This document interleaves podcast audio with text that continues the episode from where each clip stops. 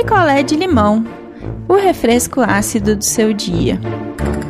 Oi, gente! Voltei para mais um picolé de limão especial Dia dos Namorados picolé de limão com groselha. E assim, gente, eu vi muita gente comentando: ah, mas não acredito no amor, não sei o quê. E não é bem assim, né? Eu não recebo muitas histórias de amor com final feliz. Até gostaria, mas não recebo. Então a gente meio que focou nas ciladas. Mas o amor existe sim, e é uma coisa bacana quando você encontra. Eu, pessoalmente, só acho que isso não tem que ser um, uma meta de vida, tipo, passar a vida toda procurando um amor eterno, porque eu acho que isso não existe. Relacionamentos começam, relacionamentos acabam, e quando acaba bem, o que significa acabar bem, na minha visão? Não ter aquele monte de briga, não ter violência, não ter sacanagem financeira, essas coisas, simplesmente o amor acabou, cada um vai para um lado, a gente sofre, mas passa. Isso não significa que a história de amor não foi uma história bonita.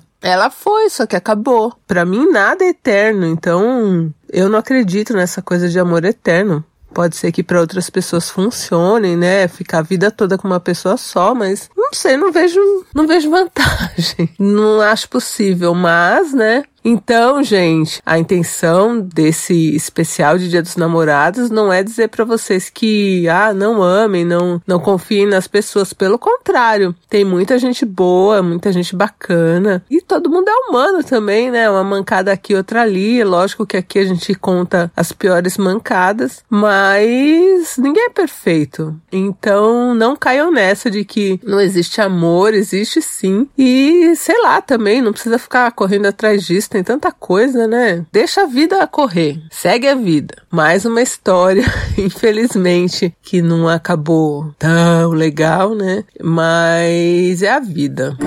Então vamos lá, história da Vanessa e do Carlos. A Vanessa conheceu o Carlos numa central de concursos. Então ele queria prestar lá para uma coisa na área de direito e ela queria ser funcionária pública. Então ela fazia várias provas, né, vários testes aí para passar em concurso. E eles fizeram esse cursinho por dois anos. Então eles conheceram bem no começo e já começaram a, a namorar. Só que tinha uma coisa ela morava. Vai, vou dar um exemplo. Eu moro em Santo André, então digamos que ela morava em Santo André e o Carlos morava em Embu das Artes. Não é uma coisa tão longe, mas é fora de mão. Então, assim, é meio longinho. E a Vanessa morava sozinha. Então, o que que acontecia? Muitas vezes, quando terminava as aulas, né, lá do cursinho deles de concurso, o Carlos dormia na casa da Vanessa. E assim eles estavam namorando por dois anos. E depois que terminou esse cursinho, tinha outros módulos, né? Quem queria fazer algo mais específico, só que a Vanessa passou num concurso público e ela foi ser. Eu vou dar um exemplo similar aqui, mas não é isso. Lembrando que eu sempre mudo nomes e profissões e cidades. É, digamos que ela foi ser socorrista do SAMU. Então, ela estava feliz da vida, ela tinha todas as qualificações, né, para assumir aquela vaga do concurso. E agora ela teria uma estabilidade, né, financeira, uma estabilidade de emprego. Ela estava muito feliz. E o Carlos continuou estudando, então ela parou a escola lá de cursinho e ele seguiu, porque ele queria fazer lá um concurso que era muito difícil e ele tinha que estudar muito. Então, muitas vezes ele saía do cursinho e ia para casa dela, só que aí ela tava de plantão, né? E eles acabavam não se vendo, mas era um relacionamento, a Vanessa disse, muito legal, muito saudável e era sempre ele que vinha pra cá. Ela nunca ia para Embu das Artes porque era longe, fora de mão e ela estava trabalhando, enfim. Aí chegamos aí num dia dos namorados e ela queria muito, muito estar com ele, só que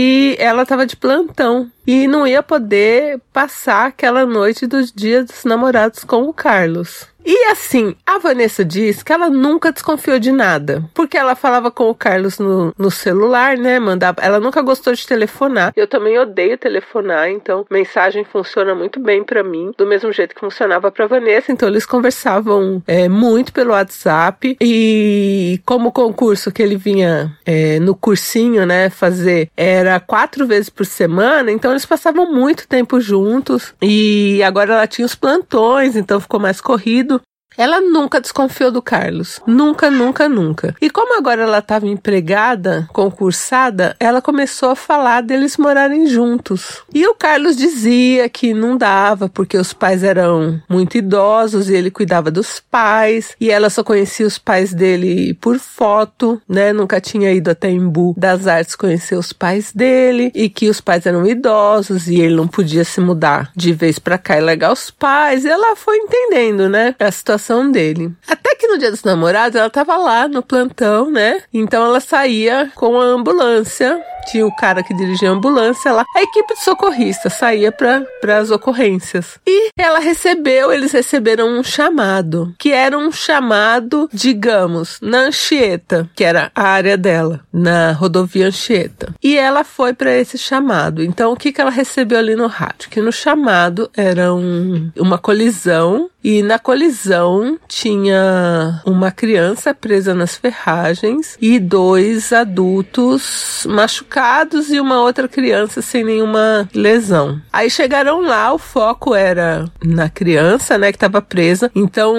a Vanessa disse que quando a ocorrência é assim, os bombeiros vão porque o socorrista não pode tirar a pessoa do veículo. Quem tira é o corpo do, de bombeiros. Então os bombeiros já estavam lá, já estavam serrando o carro, tal, tirando a criança e, e eles estavam esperando. Eles já tinham é, já tinham um outro carro do SAMU que tinha começado os primeiros socorros. Então, quem estava leve, que era o marido, a esposa e a outra criança, já tinham sido socorridos, mas não queriam sair do local, porque a outra criança estava presa nas ferragens. E nesse exato momento ela chegou, aquela gritaria, né, da família, e quando ela viu quem era o cara, o marido, em pleno dia dos namorados, que ela tinha deixado tudo arrumado porque o Carlos disse que ia talvez dormir, né, lá na, na casa dela. E quando ela chegou na ocorrência, o Carlos era o pai daquela família. Então tava o Carlos, a esposa, ele tava com uma aliança enorme no dedo e tinha duas crianças. Tinha um menino de uns 10 anos fora do carro e uma outra criança de 7 anos que tava pela perninha presa, assim. Então tinha que serrar lá uma parte da, da porta lá do carro para tirar o menino. E aí ela ficou em choque, porque ela viu o Carlos era o Carlos, porque a, às vezes a esposa falava Carlos, Carlos. Assim, desesperado, o Carlos nem se ligou que ela tava ali, porque o filho dele tava preso nas ferragens, né? E ela ficou ali esperando pra socorrer o menino, que o menino ia na ambulância dela, precisava ver a perninha, assim, imobilizar, que precisava fazer. E ela tinha que prestar socorros de qualquer jeito, né? Ela não podia passar mal ali, mas ela estava bem mal. E e tudo deu certo, ainda bem. O menino não tinha uma lesão grave na perna. Foi só mesmo porque ficou enroscado, ele ficou preso e ficou machucado, mas nem tanto. E socorreu o menino na ambulância. E na ambulância foi a mãe do menino, a esposa do Carlos. Então, depois que ela fez todos os procedimentos que ela tinha que fazer ali junto com a outra pessoa da equipe, ela, dentro da ambulância ainda, falou: Olha, mãe, fica tranquila, seu filho tá bem, não foi nada de grave, explicou para ela o que seria feito dali para frente e a mãe do menino, que seria a esposa do Carlos, abraçou a Vanessa. E assim, a Vanessa falou que até então ela estava muito chocada. E aí, a partir do momento que ela recebeu o abraço da mãe da criança, que estava ali também ingênua, sem saber nada, aí que o choque foi total e ela meio que começou a chorar. E ela começou a chorar dentro da ambulância. A mãe do menino achou que ela estava chorando porque o menino estava bem e começou a chorar junto. Então as duas começaram a chorar ali na ambulância. Tudo muito estranho, né? Mas aí eles entregaram lá no, no hospital o menino, a mãe ficou. Ela tinha que preencher a papelada e voltar pro plantão, que é assim que rola. E não tinha, não tinha choro. Ela tinha que voltar pro plantão. E aí ela não conseguia raciocinar, assim, o que, que ela ia fazer né? O que, que ela ia fazer em relação a ele. E ele tava agora com o filho machucado, né? Então ela terminou o plantão, foi para casa, desligou o telefone e dormiu. E até aquela hora era tipo, quando teve o acidente, era umas nove da noite. E ela desligou o celular e não ligou mais. Quando ela acordou no outro dia, né, depois que já tinha passado o plantão, ela já tinha dormido, tinha várias mensagens do Carlos. E assim, o cara, acho que depois que ele viu que o filho dele tava bem, não tava fora de perigo, ele mandou mensagem dizendo que, ah, tinha é, ficado preso lá em Embu, que o pai dele não tava muito bem, ele precisou socorrer o pai dele, mas que agora tava tudo tranquilo, inventou uma puta de uma conversinha para não passar o dia dos namorados com ela. A Vanessa, ela tinha acordado um pouco melhor, porque assim, podia ser uma tragédia, né? Já pensou, o filho dele podia ter morrido, e enfim, ela pensou que dos males todos do que podia ter acontecido, né? Aquele foi o menor. Ela descobriu que o Carlos era um canalha, foi o menor dos males. Então, o que, que ela respondeu pro Carlos por mensagem? Ah, seu pai tá no hospital, eu vou pra ir agora encontrar vocês. Coisa que ela nunca tinha feito, né? Tô indo pra Imbu agora encontrar vocês.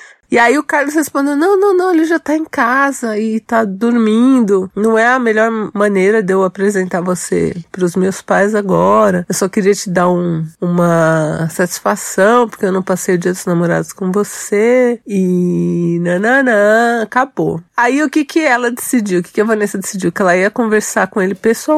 Então passou ali mais um dia. Ela tinha o plantão dela, cumpriu o plantão dela. Quando ela chegou na casa dela, de manhã do plantão, o Carlos estava lá dormindo. Ela falou: Bom, vou fazer um café, não vou dormir e vou esperar ele acordar para conversar com ele. E aí, quando ele começou a querer contar uma historinha sobre a saúde do pai dele, ela falou: Cadê seu carro? Aí ele falou: Ah, meu carro tá na oficina. É, acho que não vai ter jeito. Eu já até acionei o seguro. Acho até que eu vou ter que pegar outro carro, não sei o quê. E ela sabendo que o carro dele tinha dado PT na Anchieta. Aí ela falou: Engraçado. Eu estive numa ocorrência no dia dos namorados na Anchieta e era um carro tão parecido com o seu e tinha um cara lá tão parecido com você e falou assim, bem no deboche mesmo. E o, o Carlos ficou branco, branco, branco, branco. E aí ela pegou o número da ocorrência, pegou os dados do carro, tava tudo num papel e botou na mesa. Falou: "Então, Carlos, eu tava lá, eu vi você". E ela já começou a chorar, e ele começou a chorar. E aí, né, homem choraminguento covarde, começou a falar que porque assim, os filhos dele grandes já, né? Que ah, que quando conheceu ela no, na central de concursos, não sabia como falar que era casado e que isso, que aquilo aquilo, que amava ela, mas como ela viu, ele tem dois filhos, ele não podia deixar os filhos, nananã. Aquela conversinha toda. E ele tava com um presente. Ele tinha levado um presente pra Vanessa de Dia dos Namorados atrasado. Então ela pegou o presente da mão dele, atirou pela janela.